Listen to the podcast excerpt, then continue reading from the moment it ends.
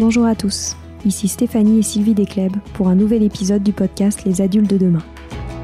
Les adultes de demain, c'est un échange autour de l'éducation et la parentalité entre d'un côté une mère, Sylvie, entrepreneuse depuis plus de 30 ans dans l'éducation, directrice d'école Montessori, créatrice d'un organisme de formation et auteur dans l'éducation, et sa fille, c'est moi, Stéphanie. Les semaines, nous invitons des experts, des personnalités remarquables ou de simples passionnés qui partagent avec nous la même envie d'offrir le meilleur aux enfants. Car comme le disait si bien Maria Montessori, l'enfant est l'avenir de l'homme. Et nous souhaitons donc vous donner des pistes de réflexion et de potentielles réponses pour offrir aux enfants le plus bel avenir. Alors si vous êtes jeunes adultes, parents, futurs parents, grands-parents, professeurs ou simples passionnés de l'éducation, ce podcast est fait pour vous. Pour suivre toute notre actualité ou échanger avec nous, n'oubliez pas de nous suivre sur notre compte Instagram Les Adultes de Demain ou sur notre blog lesadultesdedemain.com.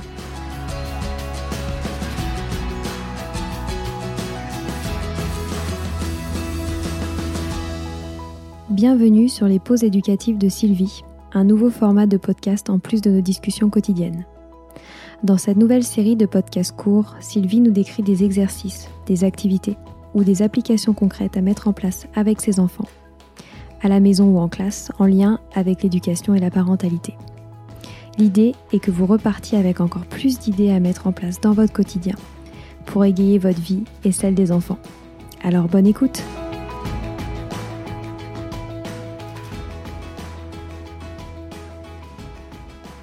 Le thème que je vais aborder aujourd'hui concerne les enfants dits précoces, surdoués ou encore euh, zèbre, comme euh, ce terme qui a été créé par euh, Jeanne Sillot Fachin, et aussi qu'on dit aussi à haut potentiel.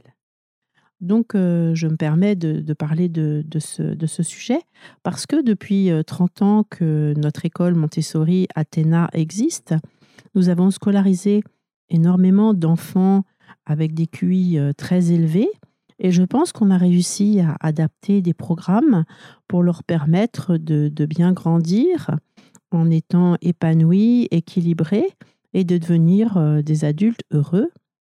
Et d'autre part, euh, bah, en tant que parent également, euh, plusieurs de mes enfants ont un QI aussi élevé, voire très élevé. Et j'ai donc pu observer ces enfants aussi en tant que, que maman et essayer euh, de leur offrir le meilleur. Et aujourd'hui, ils sont adultes. Et je pense aussi qu'ils ont réussi leur vie. Et surtout, pour moi, réussir leur vie signifie être des, adultes heureux et, euh, et, bien, bien dans leur peau. Donc, je vais reprendre justement euh, des termes de Jeanne Sio Fachin qui, que j'ai écouté dans un podcast et dont j'ai lu les livres et qui me semble avoir une excellente approche euh, de ces enfants. Donc elle dit, euh, ces individus n'ont pas seulement une intelligence supérieure, ils ont aussi une structuration particulière de la pensée. Elle dit ça dans son livre qui s'appelle Trop intelligent pour être heureux, point d'interrogation, l'adulte surdoué. Donc les personnes surdouées sont très souvent dotées, dit-elle, d'une sensibilité exacerbée elles perçoivent et analysent finement toutes les informations en provenance de leur environnement. Les surdoués ressentent ainsi les émotions plus que la moyenne. Du point de vue intellectuel, être surdoué ne signifie pas être plus intelligent, mais fonctionner avec un mode de pensée et de raisonnement différent. Avec l'imagerie par résonance magnétique fonctionnelle qu'on appelle l'IRMF, les neuroscientifiques ont pu observer des organisations cognitives particulières dans le cerveau des surdoués. L'amygdale, une région notamment impliquée dans la régulation des émotions, est particulièrement vulnérable, d'où la sensibilité accrue. Il a été également mis en évidence une vitesse de transmission de l'influx nerveux plus rapide et un développement plus mature de certaines zones du système nerveux, ce qui expliquerait les grandes capacités de traitement et de mémorisation des informations des surdoués. Par ailleurs, alors que la plupart des personnes sollicitent préférentiellement l'hémisphère gauche de leur cerveau, schématiquement celui de la rationalisation et de la logique, les surdoués présentent une prédominance de l'hémisphère droit. Or, le cerveau droit traite les informations de façon simultanée et globale. Les surdoués fonctionnent de manière plus intuitive en associant des idées et non en faisant appel à la logique, à l'argumentation. C'est ce qui explique leur grande créativité et curiosité. C'est ce que, précise Jeanne Sio-Fachin. Donc, qu'est-ce qu'un surdoué? Donc, cela, un surdoué, quand on fait les tests de QI, a un QI supérieur à 130. Donc, ce que je pense, c'est que ces enfants ont vraiment besoin d'un parcours scolaire spécifique.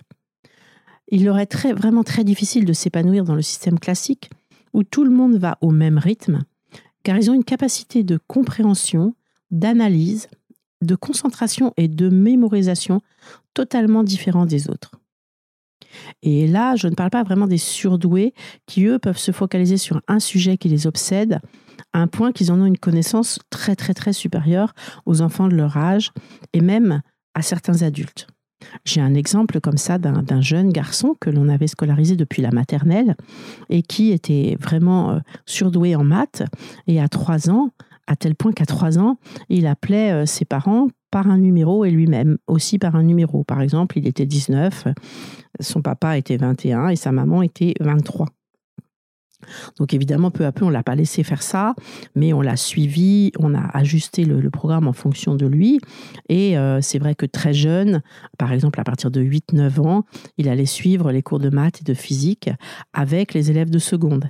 Il a passé son brevet à, à, à 9-10 ans. Et c'est le même qui, adulte, quoi, plus grand, a fait normal sup. Et on, en a eu un autre euh, exactement dans, le même style, qui, pareil, euh, allait suivre les cours euh, de maths et physique avec les élèves de lycée auprès de l'enseignant, qui, est un enseignant qui est exceptionnel et qui, est toujours ouvert à parler avec, avec ce, ce genre d'enfants, qui répond à leurs questions, qui les accepte dans sa classe malgré leur très jeune âge.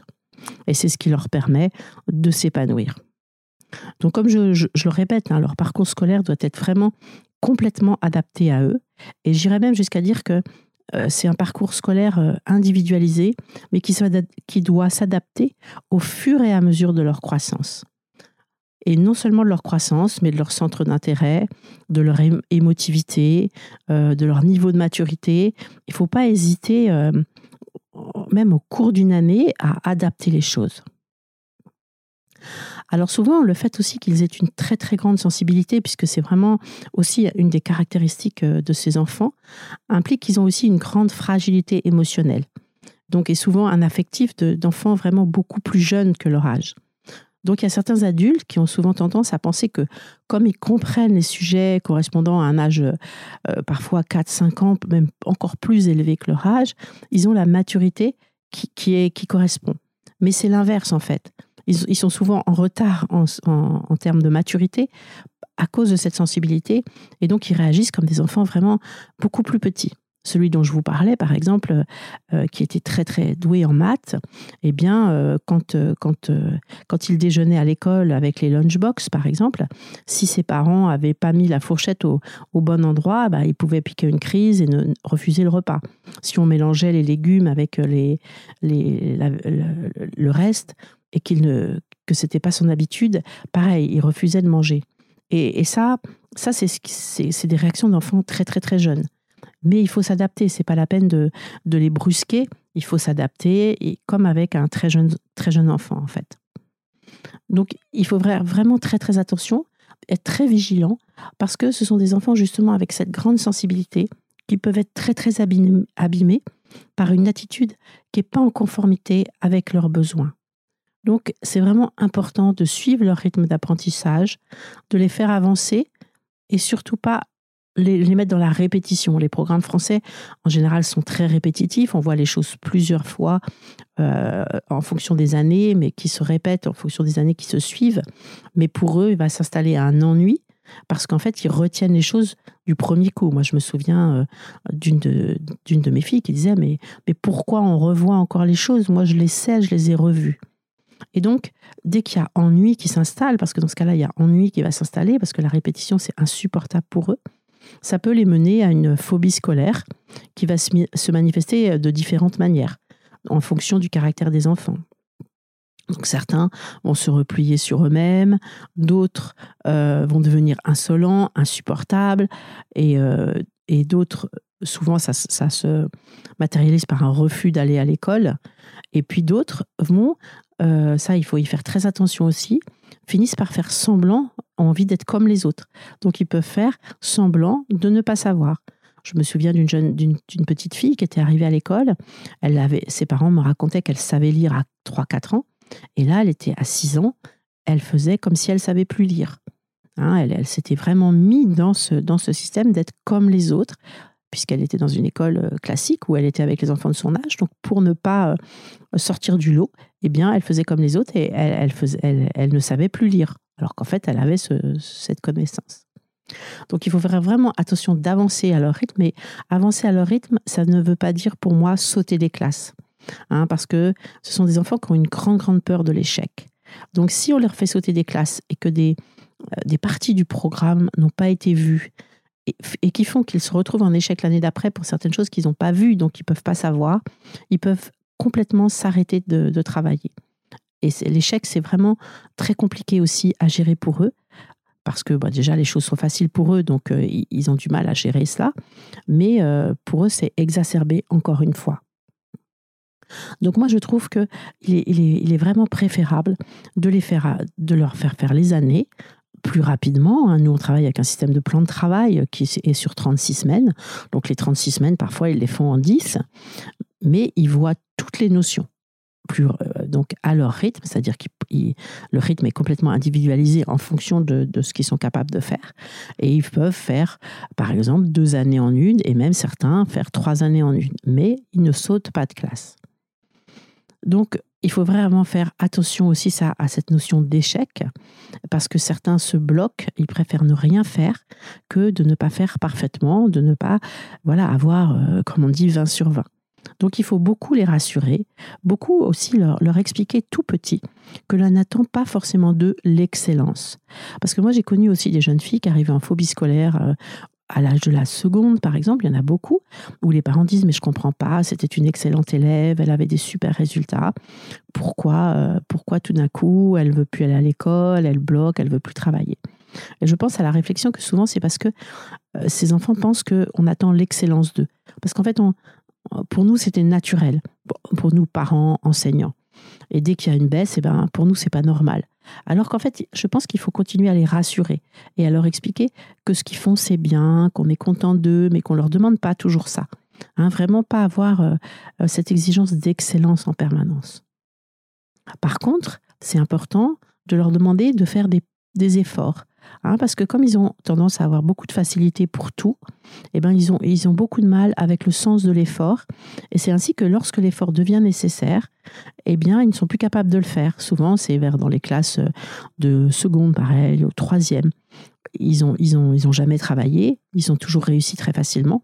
Et du coup, eh bien, le jour où il faut faire des efforts parce que c'est un peu plus compliqué, ou pour une autre langue, ou pour euh, n'importe quelle autre chose, eh bien, ils n'y arrivent pas. Et c'est pareil, ils bloquent. Donc ça, faut faire très attention.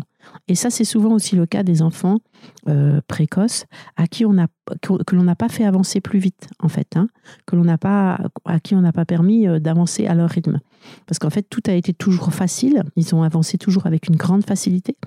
Et de ce fait, eh ben, l'effort, ils, ne le connaissent absolument pas.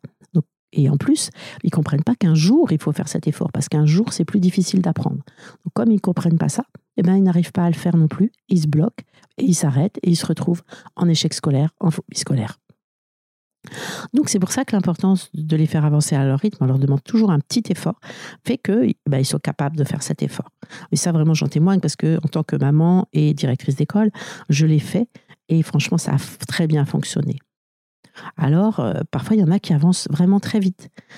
Et ils sont et ce qu'on peut faire aussi pour qu'ils ne soient pas trop en décalage aussi avec les autres, c'est étendre leur champ d'apprentissage, c'est-à-dire euh, leur proposer une autre langue, leur faire faire du latin, leur faire faire de la physique, de la chimie plus tôt parce que souvent c'est des sujets qui les passionnent, leur faire faire plus de sciences. Moi je sais qu'il y a des élèves, euh, si on prévoit euh, deux heures de, de physique chimie, ben, on va leur proposer d'en faire plus, d'en faire trois, d'en faire quatre, voire avec d'autres classes faire le latin, faire euh, du grec, faire, des, sujets comme ça, qui va étendre leur champ et donc éviter qu'ils aillent vraiment trop, trop, trop vite. Souvent aussi les sciences, hein, ce sont des sujets qui les passionnent, donc leur faire faire aussi plus de sciences. Donc euh, ce qui est important aussi, je pense, c'est de leur faire faire du sport. Parce que souvent, ils n'ont ils ont pas vraiment envie de faire du sport. Des enfants, j'en connais pas mal. Par exemple, cet enfant surdoué en maths, euh, très très tard, il savait pas faire du vélo. Donc ça, il faut les aider, les accompagner. Et puis le sport, c'est vraiment quelque chose qui leur demande des efforts. Parce qu'il y en a certains, ils sont doués partout. Donc ils vont être doués au sport.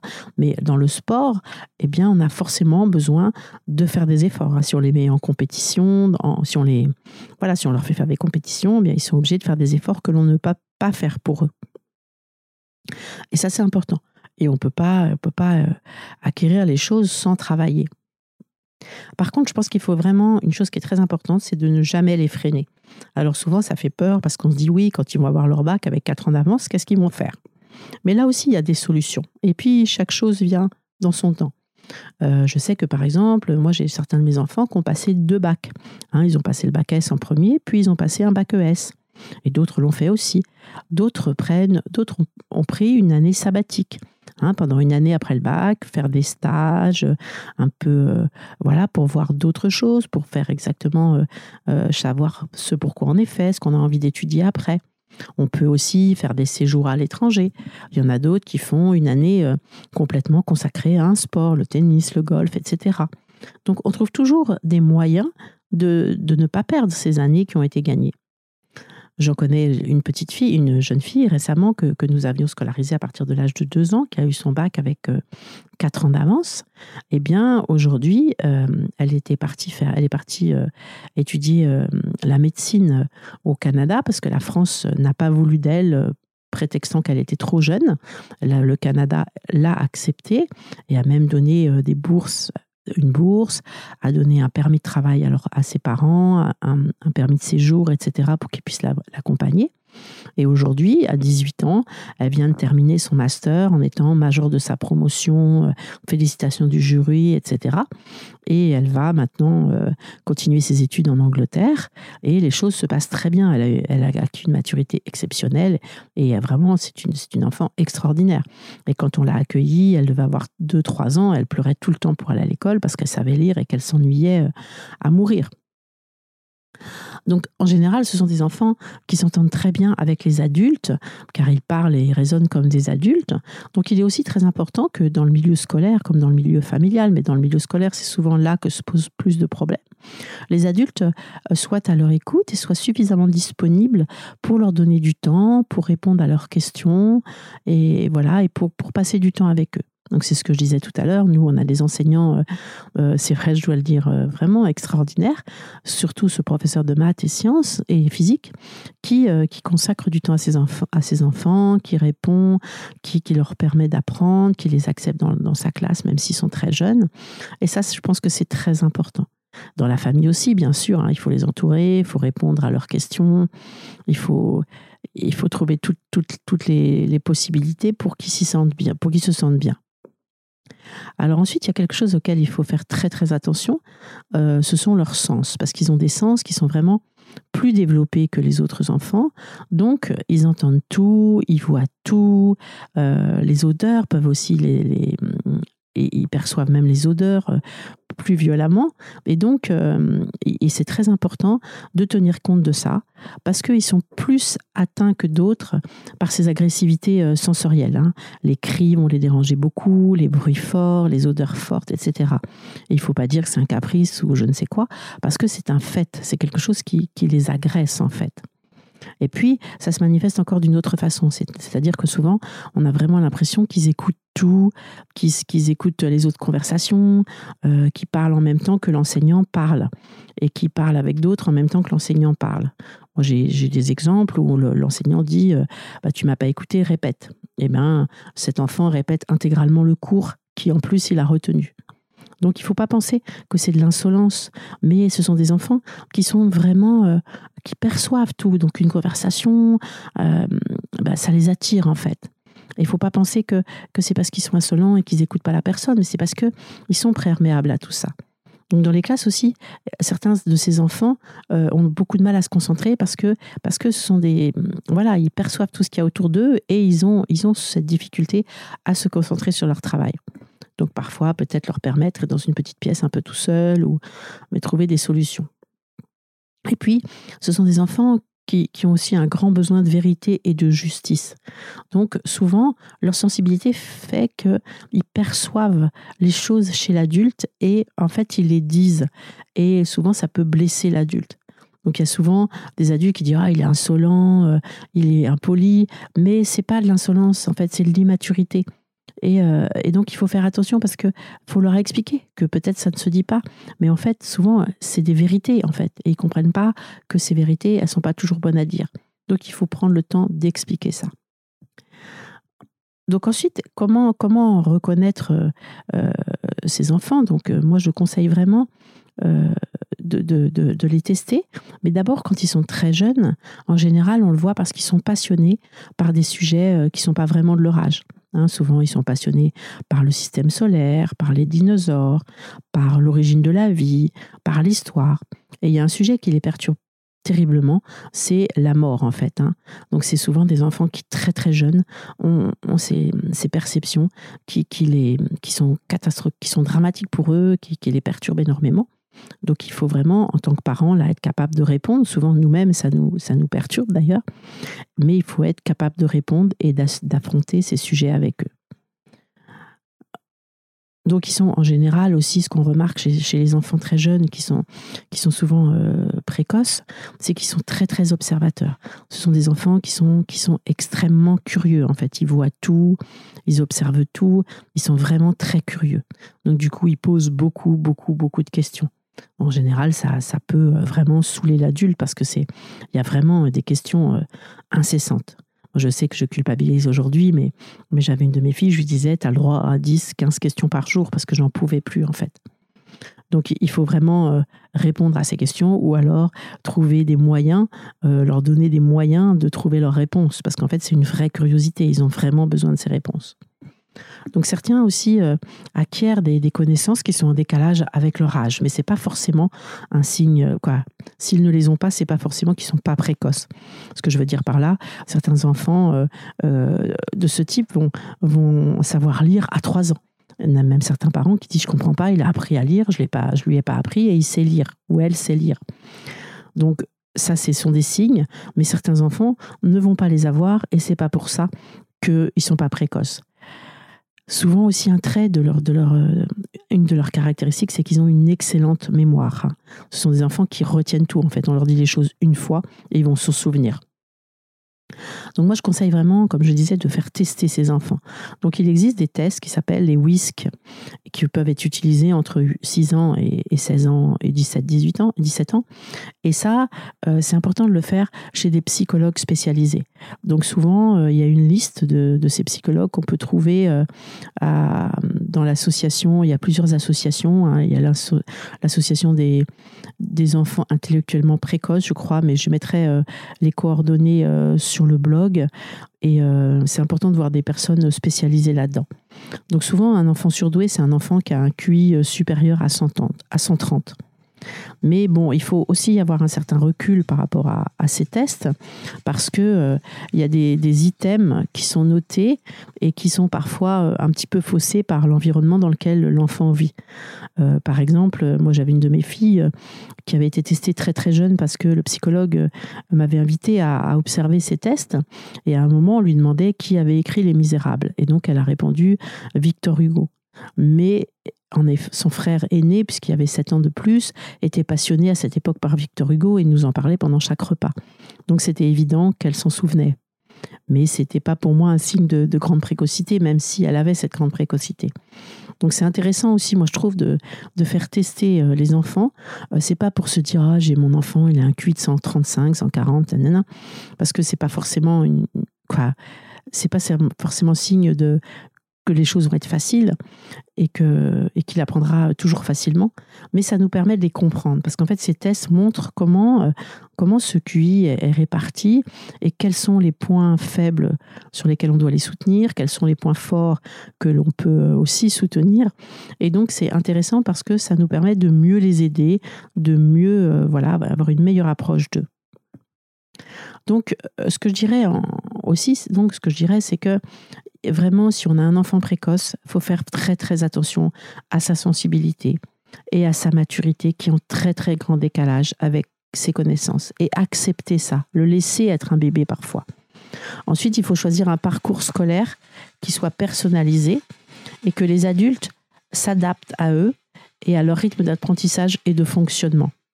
Donc, il faut vraiment ajuster totalement la, la scolarité de l'enfant. Ça, je sais que c'est pas toujours facile, mais c'est vraiment quelque chose d'indispensable. Il faut respecter leur, centre d'intérêt et même si, euh, même si quand c'est obsessionnel, essayer bien sûr de les ouvrir à d'autres choses, mais en passant par ce centre d'intérêt pour aller vers autre chose. C'est ça le meilleur moyen, hein, passer par là pour les emmener vers autre chose. Il faut faire très attention aussi à leur sens très développé, qui peuvent les rendre vulnérables aux odeurs, aux bruits. Bon, ça, il faut le savoir. On ne peut pas toujours euh, être, on peut pas toujours tout supprimer, mais il faut savoir que ça peut être compliqué pour eux à gérer. Il faut ensuite essayer de, répondre à, leurs questions le plus possible, c'est-à-dire que, que il faut prendre ce temps. Et si on n'a pas ce temps, comme je dis, c'est leur donner les moyens de trouver les réponses. Ensuite, je pense qu'il faut aussi les complimenter sur leur succès, même si on a l'impression que c'est facile. Il faut les complimenter, il faut les encourager parce que ils ont justement cette sensibilité qui les amène souvent à un manque de confiance en soi. On peut dire parfois ils sont prétentieux, mais en fait non, c'est pas une prétention, c'est un manque de confiance en soi, parce qu'il y a cette grande peur de l'échec, il, y a ces, connaissances euh, qui les fragilisent énormément, et donc il faut vraiment beaucoup les rassurer faut pas croire qu'ils sont prétentieux, faut pas croire tout ça. C'est pas vrai. Ensuite, il faut trouver des solutions pour qu'ils développent leur sens de l'effort. Ça, c'est fondamental parce qu'il y a énormément aujourd'hui d'enfants précoces qui se retrouvent en échec scolaire vers, vers 16, 17 ans, 15 ans. Et, et c'est vraiment une très, très grande souffrance pour eux parce qu'avec leur sensibilité, ils s'en rendent encore plus compte. Et c'est vraiment une grande, grande souffrance. Et ça, on en rencontre énormément qui, euh, vers la troisième, la ça commence souvent en quatrième, troisième, seconde, ils craquent complètement. Et puis, c'est très, très difficile de les, remettre en route. Donc, il faut vraiment beaucoup les entourer, car leur vie n'est pas toujours facile sur certains points. Bien sûr, les apprentissages souvent sont plus faciles, mais il y a des choses qui ne sont pas faciles. Et puis, donc, se dire que justement, beaucoup de parents arrivent en disant mon enfant est précoce, euh, donc c'est parce qu'il est précoce qu'il fait ci, c'est parce qu'il est précoce qu'il fait ça. Attention, moi j'explique ça, mais, mais il faut les aider sur ces points-là, parce que ce ne sera pas une excuse dans leur vie. Hein. Plus tard, voilà, il faudra qu'ils vivent avec les autres. C'est pour ça que aussi je ne suis pas du tout pour euh, les classes où on met que des enfants précoces ensemble, parce que je pense qu'il est vraiment important que ces enfants arrivent à vivre avec les autres, puisque plus tard, quand ils seront adultes, ils devront vivre avec les autres. Donc ça, ça s'apprend aussi. Et donc je pense que c'est très important de leur apprendre euh, tout petit, en étant à l'école avec les autres, à vivre avec les autres, à composer avec les autres. Même si on, essaye de les protéger euh, beaucoup, mais il faut qu'ils arrivent à vivre avec les autres. Donc c'est encore une fois à l'adulte de mettre beaucoup de choses en place pour pour permettre à, justement à cette intelligence supérieure d'avoir une vie réussie. Hein, c'est ça, le plus important, c'est qu'ils aient une vie réussie. Et c'est là où il faut vraiment mettre les choses en place pour ça. Et je peux affirmer que c'est possible. Moi, comme j'ai dit, j'ai des enfants qui sont précoces et qui maintenant ont plus de 30 ans ou, entre 25 et 30 ans et ils réussissent leur vie, mais surtout, ils sont heureux ils sont heureux, ils ont réussi à fonder des familles et à vraiment être heureux dans leur vie professionnelle et privée. Donc, il faut être vigilant, il faut mettre euh, surtout le parcours scolaire, je pense que c'est très important, mais aussi la vie de la famille, euh, faire attention à leur maturité, à leur sensibilité, etc. c'est fini pour aujourd'hui. On espère que cet épisode vous a plu. Avant de se quitter, on a quand même besoin de vous. Si après avoir écouté cet exposé, vous ressortez avec plein d'idées pour apporter le meilleur aux enfants, n'oubliez pas de nous laisser 5 étoiles et un petit commentaire sur Apple Podcast, sur iTunes ou toute autre plateforme d'écoute de podcast. Cela nous aidera à mieux ressortir et surtout à nous motiver pour continuer cette aventure ensemble. Si vous avez des suggestions, des idées de thèmes, des questions à poser, n'hésitez pas à nous contacter sur les réseaux sociaux, Instagram ou LinkedIn, en tapant les adultes de demain. Nous serions ravis d'échanger avec vous.